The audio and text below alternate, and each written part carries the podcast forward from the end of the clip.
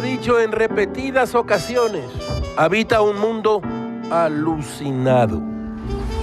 Gamés lo leyó en su periódico Excelsior. Apoyados en una plataforma, los maestros podrán enseñar inglés sin saberlo, informó el secretario de Educación Esteban Moctezuma. No se froten los ojos, leyeron bien. Obviamente les vamos a enseñar inglés a todos los normalistas que quieran, pero no tenemos tiempo de esperar a que los normalistas aprendan para que después enseñen. Estamos desarrollando una investigación muy profunda sobre la enseñanza del inglés a través de plataformas en donde el maestro dirige la enseñanza y el niño aprende inglés sin que el maestro necesariamente sepa hablarlo. El letrero de recomendación de la SEP podría decir así, se dan clases de inglés y se repara bejuco.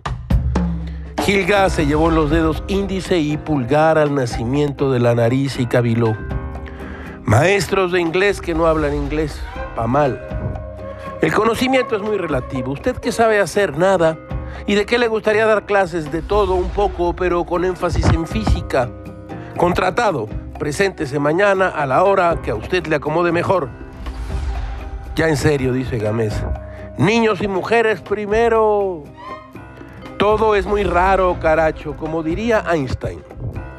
Hay dos maneras de vivir su vida. Una, como si nada fuera un milagro.